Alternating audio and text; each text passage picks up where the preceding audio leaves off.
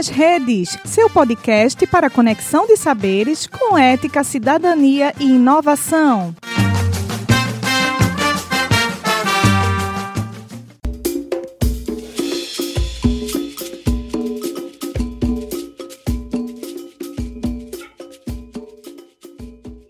Começa agora a Segunda Feminista, um projeto do Grupo de Trabalho Gênero da Ampul Brasil.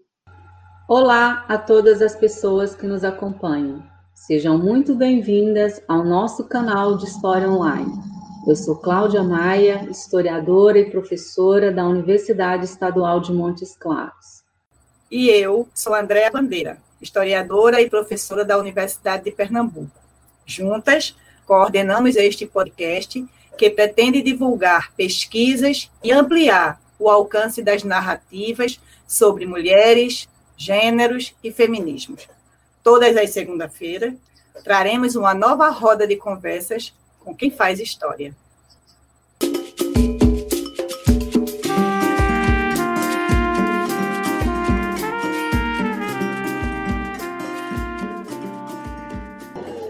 O alvorecer do século XX foi acompanhado de muito otimismo, da crença no progresso científico e tecnológico. A vida urbana ganhava intensidade, velocidade, novos espaços de sociabilidade e algumas mulheres já podiam ser vistas nos cafés, nos cinemas, nas boutiques de moda, nos bancos escolares e nos escritórios de grandes firmas. A República Brasileira recém-implantada trazia a promessa de democracia e a consequente ampliação da cidadania. Entretanto, a primeira Constituição republicana restringiu ainda mais a cidadania plena ao limitar o direito ao voto a apenas 1% da população, composta por homens alfabetizados maiores de 21 anos. As mulheres, mesmo maiores e escolarizadas, foram excluídas não apenas do direito ao voto, mas também de ocupar cargos públicos mas elas não ficaram caladas e obedientes. Embora, como já falamos aqui, a luta das mulheres por igualdade de direitos é muito anterior ao século XX, foi nos tumultuados anos de 1920 que o Brasil viu se formar e crescer uma gigantesca onda das lutas feministas. Dentre elas, a luta pelo sufrágio universal feminino e se espalhou para quase todas as regiões do país. No podcast de hoje, vamos conversar sobre esse importante momento da história do movimento feminista na cidade do Recife. Por isso, nossa convidada não podia ser outra a não ser a professora e historiadora da Universidade Federal Rural de Pernambuco, Alcileide Cabral. Olá, Alcileide. Obrigada por ter aceitado o nosso convite para conversar conosco hoje. Fale um pouquinho mais sobre você e sobre sua trajetória acadêmica para quem nos acompanha. Boa tarde a todas. Muito grata pelo convite. É sempre uma oportunidade a gente poder conversar, né, divulgar um pouco mais as pesquisas que a gente faz na universidade. Então, eu passei 10 anos estudando a história da infância, o abandono de crianças no Recife. E aí essa pesquisa ela começou a trazer diversas mulheres, as mulheres que eram obrigadas a abandonar suas crianças, as amas de leite, a questão da honra, que era uma coisa séria e gravíssima para a condição da mulher. E com o tempo, essa pesquisa, ela então terminou me levando, foram 10 anos de pesquisa, né? A situação também das meninas e dos meninos expostos, enjeitados ou abandonados, eram termos usados na época, e aí eu comecei a tentar para a história das mulheres em Pernambuco, até identificar que sobre o movimento feminista que era produzido pela historiografia, né, do Rio, São Paulo, sobretudo, não havia nenhuma menção às mulheres feministas em Pernambuco. Então, a ausência das mulheres, a ausência de um conhecimento sobre a mobilização e a luta das mulheres foi o início o, né, o pontapé inicial da pesquisa, porque isso me incomodou bastante. Como é que existiam várias mulheres no território nacional que lutaram pelo direito ao voto, pelos direitos políticos, e em Pernambuco não. Então, a partir daí, eu me lancei numa pesquisa né, em, em 2009, 2010, com pós-doutorado, e aí a gente tem 10 anos de, de, de, construção de uma historiografia sobre as lutas feministas em Pernambuco. Alcileide, na sua pesquisa sobre o movimento feminista no Recife, você inicia dizendo que as feministas pregaram o moderno bonde e fizeram os percursos do desejo. Conte para gente o que te impulsionou para essa temática e quantas estações tem essa história. São muitas estações, né? Que bom que a gente já tem mais de 100 anos de movimento feminista no Brasil e no mundo. Né? Então, se há um movimento vitorioso que vem do século XX, é o movimento feminista. As feministas elas começam a se declarar e a se autonomear assim no final do século, segunda metade do século XIX, e aí eu estou falando por volta de 1870, mais ou menos, quando as mulheres começam a estranhar né, que desigualdade era essa tão grande que ela tinha entre, com os homens porque aí a gente já tem algumas mulheres que começam a se formar né, nas academias de direito, nas, na academia de medicina, a exercer algumas profissões importantes naquele período, e essas mulheres não tinham vez nem voto e nem direito ao espaço público político. Então a gente está falando de que mulheres, né? Então a gente está falando de mulheres abastadas, mulheres de famílias ricas, mulheres de uma classe média naquele momento, a gente tem que lembrar que o Brasil e no mundo você tem a revolução industrial, você tem o crescimento das cidades e você tem, portanto, né, uma parcela dessas mulheres das camadas médias que também não tinham lugar.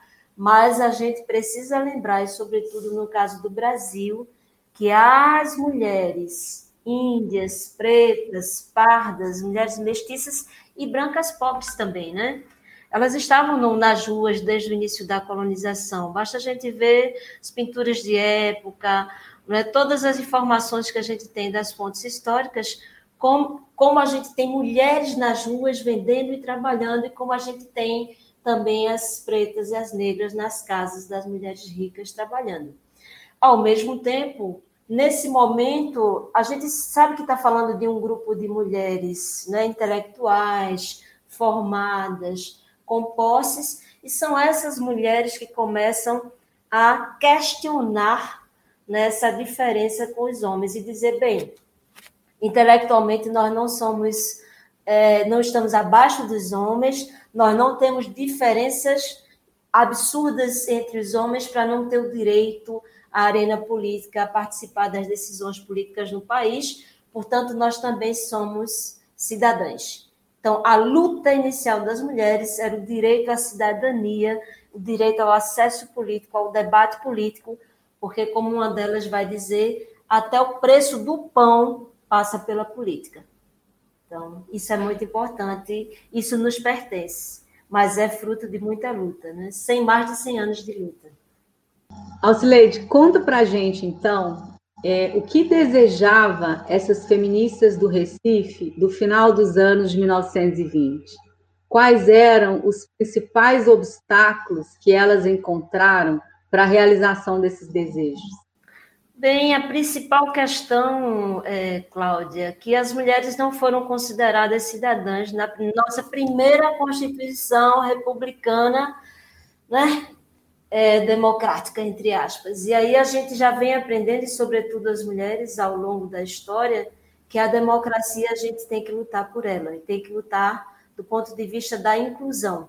Porque em nenhum momento a Constituição de 1889 ela declara explicitamente que as mulheres não podiam votar, como ela declarou em relação aos mendigos, aos padres, aos soldados, mas as mulheres na prática elas não podiam votar. Então, quando elas entram com a petição né, para ter direito ao voto, também direito de serem eleitas, de participarem de partidos políticos, os juízes sistematicamente vão dizendo não.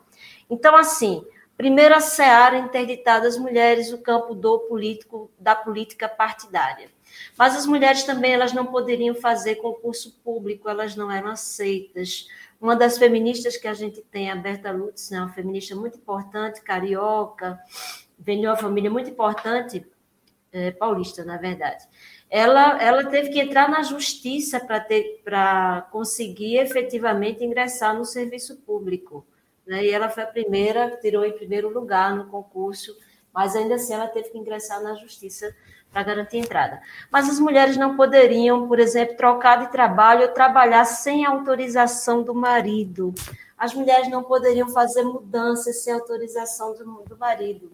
Quando elas casavam, elas perdiam o nome, né? Elas eram, elas eram obrigadas a adotar o nome do marido. Se elas eram estrangeiras, e nesse momento no Brasil a gente tem que lembrar da imigração, a gente tem muitas imigrantes no Rio e São Paulo, as mulheres elas perdiam a sua nacionalidade, mas elas também não conquistavam a nacionalidade brasileira. Então, a situação da mulher, as mulheres também é, ganhavam de forma muito desigual com os homens. Então, as mulheres trabalhavam, tinham uma carga de trabalho imensa, porque a gente sabe também que o lar, né, o trabalho doméstico, era obrigação das mulheres e quando elas trabalhavam nas fábricas, elas ganhavam em torno de 50% do que os homens ganhavam. Então, é muita desigualdade no campo do trabalho, no campo da política, no campo civil. As mulheres estavam num patamar de profunda desigualdade com os homens nesse momento. E isso, isso vai, cada vez que as mulheres ingressam nas universidades, nas escolas, se tornam professoras, também a gente tem um crescente número de mulheres tornando-se professoras nesse, nesse momento. Quer dizer, o saber abre portas e abre portas para questionar né? e desnaturalizar essas diferenças. Dizer, não, nós somos cidadãs e nós temos direito. Então, as mulheres começam a brigar para ter direito, a lutar pelos seus direitos como cidadãs, como mulheres, como pessoas que merecem respeito. Né? Então, elas exigem do Estado brasileiro republicano, oligárquico, extremamente machista, respeito e direitos naquele momento. Né? Alcileide, ao estudar os movimentos feministas no Recife, você pesquisou sobre o voto feminino e nos apresenta as ideias de mulheres, tais como Ana Amélia de Mendonça, Raquel Prado e Esther do Rego Barros. Quem são elas? Como se desenrolou esse debate aqui no Recife? Pode-se afirmar que a luta das mulheres pelo voto se assemelham ou se assemelharam no Nordeste e no Brasil? Interessante tua pergunta, André, porque foi o caminhar dessa pesquisa, né, o levantamento da documentação em Pernambuco, que nos, que nos demonstrou, porque eu estava com a equipe de alunas né, trabalhando comigo, é, a importância que teve, por exemplo, o Rio Grande do Norte, em 1927, quando as mulheres votaram pela primeira vez. Elas não só votaram, como a gente tem a primeira prefeita da América do Sul lá, e as primeiras vereadoras do Brasil também lá. Então, a partir desse momento em que as mulheres votam e são eleitas no Rio Grande do Norte, a, o Diário de Pernambuco resolve fazer uma enquete no Recife com algumas mulheres, né, sobre a, a, importância do voto, qual o significado que ia ter o voto para as mulheres, afinal de contas. E aí o diário entrevista três mulheres da intelectualidade pernambucana, que é Ana Amélia Mendonça, poetisa, Raquel Prado, escritora, e lembrando que Raquel Prado também vem da família Prado de São Paulo, né? Então ela tá, o jornal faz uma enquete com a intelectualidade feminina nesse momento. E Dona Esther de Rego Barros, que naquele momento era esposa é, do presidente da Câmara, Rego Barros. Então, é muito interessante esse debate, porque o jornal está perguntando, afinal, e aí? Qual, qual vai ser o impacto do voto né, para as mulheres, efetivamente? E algumas mulheres, como Ana Amélia e Raquel Prado, elas vão dizer sim, o Brasil não pode ficar atrás das nações desenvolvidas, porque nos, nos Estados Unidos as mulheres estavam votando, em alguns países europeus votando, em alguns países europeus votando, e o Brasil não vai querer continuar sendo um país incivilizado ao não reconhecer a cidadania das mulheres. E é importante, elas diziam, se nós pagamos impostos, por que, que nós não podemos votar? E, e o debate continua. Interessante é o posicionamento da dona Esther de Rego Barros, que ela diz assim, olha, as mulheres vão votar, Isso vai ser inevitável, mas eu não, não acredito que irá modificar muita coisa a, a, a introdução das mulheres na política. Um outro debate em torno do voto feminino era se no momento em que as mulheres fossem às urnas, se elas efetivamente iam deixar suas obrigações com o lar, né? Cuidar de marido, cuidar dos filhos, cuidar da casa. E, e elas vão dizer, algumas delas vão dizer assim, sim, mas as mulheres já saem para trabalhar. E elas já passam um tempo fora da casa. Então, a obrigação das mulheres, ela continua. Porque uma das coisas que a gente observou durante esse debate, e aí é importante colocar que haviam várias feministas, vários posicionamentos né, em relação ao voto feminino. As mulheres anarquistas, por exemplo, elas não acreditam que, que a, o voto ia ter maiores implicações na vida das mulheres, na vida das mulheres trabalhadoras, das mulheres pobres. Então, há um tenso debate. E há uma parte das feministas também vai dizer que, olha, a mulher, tem, a obrigação com lar deve ser do homem e da mulher, não só da mulher. Então, há um debate sobre isso mas há também um posicionamento político do, do que a gente chama das feministas liberais, Berta Lutz, aqui em Pernambuco, em Pernambuco é de Virgens de Sá Pereira, de que em nenhum momento o voto ou a saída das mulheres às urnas ou a entrada das mulheres nos partidos políticos deveria prejudicar a sua obrigação com o lar. E nesse momento a gente tem que ser bem claro, né? Porque essas mulheres eram mulheres da elite ou das camadas médias, né? Com posses. E aí, essas mulheres elas realmente não realizavam trabalho doméstico. A gente tem que lembrar que elas tinham as empregadas domésticas, amas da casa. Então, quando elas diziam isso não vai ter implicação no trabalho doméstico, não ia ter mesmo. Porque essas mulheres, em geral, elas tinham trabalhadoras domésticas em suas casas. E é isso que o movimento negro feminista nos cobra, né? As feministas negras. É fácil dizer que, que a entrada da, na política não ia ter maiores interferências no tempo do trabalho doméstico. É, porque o trabalho doméstico era realizado pelas mulheres negras. Né?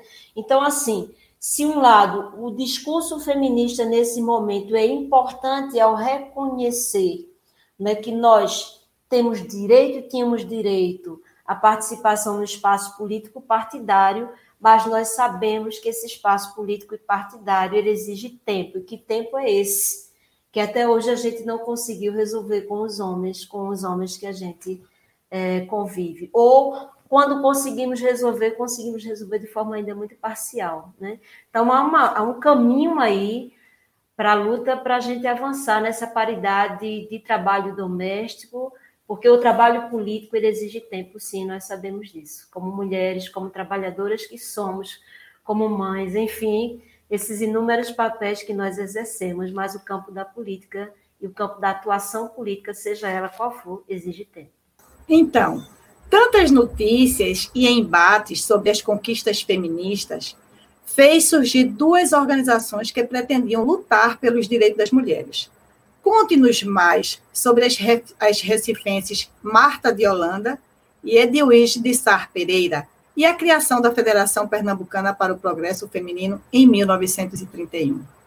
Então, é, Andréia, Cláudia, é, foi super importante a gente descobrir, a gente, porque eu não fiz sozinha essa pesquisa, né? Eu estava no arquivo público, quando a gente começa a pesquisar o Jornal Pequeno, o Diário de Pernambuco, o Jornal do Comércio, e a gente se depara em 1931 com a chamada de uma reunião das mulheres para a criação da Federação Pernambucana para o Progresso Feminino. Nós que somos que somos pesquisadoras, historiadoras, para isso achar o ouro, né? Você está procurando, você achou, era nosso ouro nesse momento. Então foi de uma alegria imensa, porque finalmente a gente começava a ter ideia de que existia uma organização em Pernambuco. Continuamos a folhear os jornais e aí os jornais também apontam a, uma outra instituição chamada Cruzada Feminista Brasileira, de Marta de Holanda. E a gente tem, então, a descoberta de duas grandes feministas em Pernambuco. Marta de Holanda é, é da Vitória de Santo Antão. A Vitória de Santo Antão fica a 52 quilômetros do Recife, só para quem não é do Recife ter ideia. é zona da Mata Sul, e Marta vem de uma família de escritores, uma família tradicionalíssima da cidade. Eu tive a oportunidade de ir com, com as meninas lá em Vitória, a gente conheceu o Instituto Histórico lá de Vitória, a documentação que tem sobre Marta de Holanda, e Marta de Holanda, naquele momento, ela era bem mais jovem do que Edviges de Sá Pereira, e ela, quando as mulheres votam, em 1927, no Rio Grande do Norte, ela já abre um processo para ter direito a se tornar eleitora em Pernambuco, e ela é a nossa primeira eleitora pernambucana mesmo. E em 1927, ela escreve uma carta para Berta Lutz, do Rio de Janeiro, né? Berta é uma das figuras bem importantes nacionais que a gente conhece, e ela tem um papel importantíssimo também no Rio Grande do Norte. Ela luta muito. Ela estava muito próxima do governador do Rio Grande do Norte naquele momento. E aí a Marta já se intitula como uma, uma feminista incendiária. Eu imagino que Berta Lutz, lendo isso, deve ter tomado um susto. E Marta sempre foi uma figura muito irreverente na cidade, muito comentada, muito falada. É, e ela mora um tempo em Recife, ela faz muitas festas, era uma escritora. Em 1930, ela escreve um livro chamado Delírio do Nada. Então, Marta é essa figura que cria a Cruzada Feminista Brasileira. É, e Edvige de Sá Pereira, mais velha, quase 20 anos que Marta, uma professora renomada na cidade de Recife, já tinha inclusive feito trabalhos de assessoria, consultoria para um dos governadores de Pernambuco, e, ela, e, a, e a Berta Lutz entra em contato com Edvige de Sá, perguntando se ela não queria participar então da abertura de uma instituição, uma afiliada da Federação Brasileira. Pelas cartas que eu encontrei é, no Rio de Janeiro, no Arquivo Nacional, fica muito claro que a Berta Lutz termina se aproximando mais da Edviges de Sá Pereira. E Edviges, essa professora de nome, intelectual importante, escritora, fazia parte da Academia Pernambucana de Letras, também da região da, da zona da Mata de Pernambuco, uma cidade chamada Barreiros, é, Divides vem de uma família de juristas, o irmão dela até chegou a ser é, presidente da Associação dos Advogados no Brasil. Então, Divides é essa figura importantíssima também no cenário intelectual pernambucano. E é ela que vai começar a fazer, a se aproximar de todo o debate feminista no momento e efetivamente abrir a Federação Pernambucana para o Progresso Feminino, filiada à Federação Nacional. Portanto, o feminismo em Pernambuco ele nasce cindido mesmo, já nasce dividido entre duas lideranças importantes, a Marta de Holanda e a Edvige de Sá Pereira, e as duas lutando pela mesma causa, né, que é a cidadania política para as mulheres. Gostaria só de acrescentar uma diferença entre elas, que eu acho bem importante, que a Marta de Holanda era declaradamente a favor do divórcio e o divórcio é hoje, como é para nós, a questão como aborto, extremamente delicada né? e com, uma, com posicionamentos bem diferenciados. E a Marta de Holanda ela se declara publicamente favorável ao divórcio, dizendo que nenhuma mulher deveria continuar escrava, infeliz, é, junto a um homem, a um casamento é, onde ela não era mais respeitada nem amada. E a Edvige de Sá sabia que isso era um, uma, um, posicionamento bastante polêmico com a Igreja Católica, né? E ela se diz contrária ao divórcio. E esse é um, um posicionamento bem importante entre elas duas, a diferença, né? Em 1932, conquistamos o direito ao voto. Em 1988, com a nova Constituição, as cotas partidárias. Em 2010, elegemos nossa primeira presidenta, Dilma Rousseff, que após uma forte campanha marcada por preconceitos de gênero, sofreu um golpe em 2016. O Brasil ainda é um país que tem os menores índices de representatividade feminina na política, ficando atrás de países como Burkina Faso e Síria. Somos apenas 16% no Senado e 10,5% no Congresso ou seja, após 100 anos do início da luta das sufragistas brasileiras, por que esse quadro de desigualdade ainda persiste, Alcileide? Como você avalia a participação das mulheres nesse campo político? Importante a questão que você levanta, Cláudia, para a gente ter noção de quanto a nossa luta ela é, tem que ser permanente, né? Ainda bem que as mulheres continuam né, abrindo novas searas, porque depois de 100 anos da nossa entrada, quase 100 anos da nossa entrada na esfera política partidária, a nossa representação ainda é muito pequena. Aí a gente tem ideia do peso, do significado que tem o machismo no nosso país, né? Então a gente tem partidos dominados por homens, né? É, você tem uma cultura machista e patriarcal arraigada, né? Arraigada nas nossas práticas cotidianas, nas instituições, em todos os lugares. Então, para a gente ter uma ideia, em 2009, a gente tem a lei que diz que a cota de 30% dos partidos devem ser nas candidaturas femininas, e depois a gente vai ver, a partir das pesquisas né, dos cientistas políticos, como isso virou uma fachada, inclusive para queimar as mulheres que eram indicadas como candidatas depois. Aí, 2017, mais uma tentativa de reforçar a participação das mulheres, né? 30% dos recursos dos partidos do fundo eleitoral deveriam ser investidos nas candidaturas femininas. E aí a gente vê mais uma vez as mulheres envolvidas em uma série de lamas dos, dos partidos políticos, como laranjas e desvios desses recursos para efetivamente os candidatos homens que, o, que os partidos querem que sejam efetivamente eleitos. Né? Então, falta investimentos nas lideranças femininas. Isso eu tenho conversado com as meninas que participam de partidos políticos e elas dizem nossa, quase todo investimento são nas lideranças masculinas, jovens masculinas, né? E não femininas. Esse tempo da ação política, quando a gente imagina se uma jovem é mãe, que tempo é esse que ela terá para dedicar à atuação política? E essa falta né, de, de percepção ou de como os homens dentro dos partidos têm dificuldade de aceitar as mulheres como lideranças políticas nesses partidos, inclusive que às vezes tem dono, entre aspas. Então, por aí a gente tem uma estrutura, eu diria, partidária ultrapassada. O Brasil vem discutindo isso constantemente, a necessidade da gente rever né, toda a estruturação da nossa, no nosso sistema de representação, né, que está capturado né, pelas, pelas corporações, capturados por, por grupos com muito poder econômico então, a gente tem muitos desafios pela frente.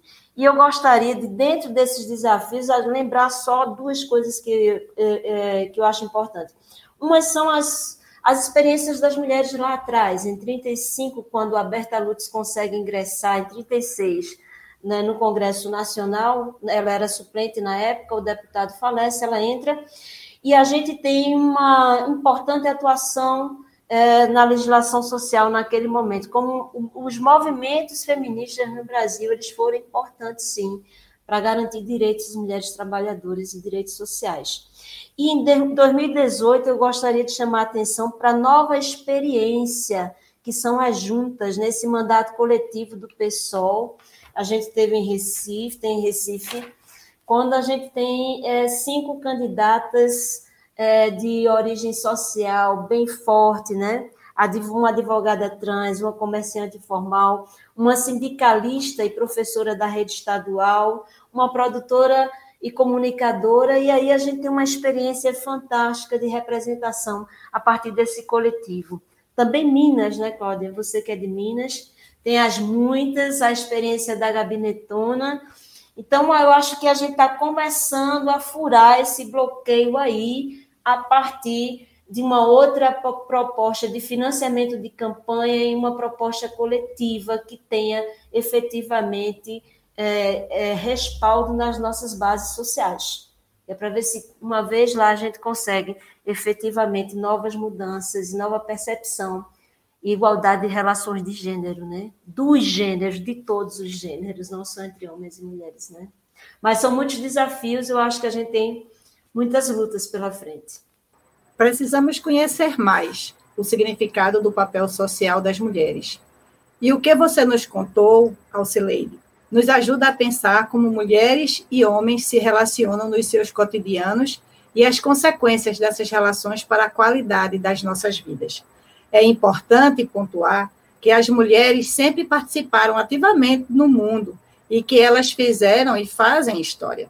E a historiografia deve refletir essa participação, bem como reconhecer a importância do papel das mulheres nas transformações sociais. Se estamos aqui falando para o mundo, devemos isso às mulheres que fizeram história. Alcileide, penso que as pessoas que te escutaram hoje tiveram a oportunidade de se aproximar mais dos conhecimentos produzidos dentro das nossas universidades e estão mais curiosas para saber mais sobre as temáticas dos feminismos, dos movimentos feministas no Recife, no Brasil e no mundo, e como as relações de gênero marcam o nosso sentido de participação social e direito à cidadania. Muito grata. Obrigada também a todos que nos acompanharam no programa de hoje. Eu gostaria de agradecer a oportunidade, que bom né, pelo convite e poder tornar essa pesquisa e, e dar visibilidade às mulheres que historicamente lutaram, né, e, e nós continuamos a luta, são muitos os desafios. Gostaria de concluir com uma frase maravilhosa da Simone Beauvoir: que nada nos limite, que nada nos defina, que nada nos sujeite que a liberdade seja a nossa própria substância. Muito grata. Muito bom, Alcileide. Muito obrigada. Obrigada também a quem nos acompanha hoje e esperamos todos nas próximas Segundas Feministas. Gostou do programa? Não esqueça de seguir nossas redes sociais e curtir esse episódio. Até a próxima!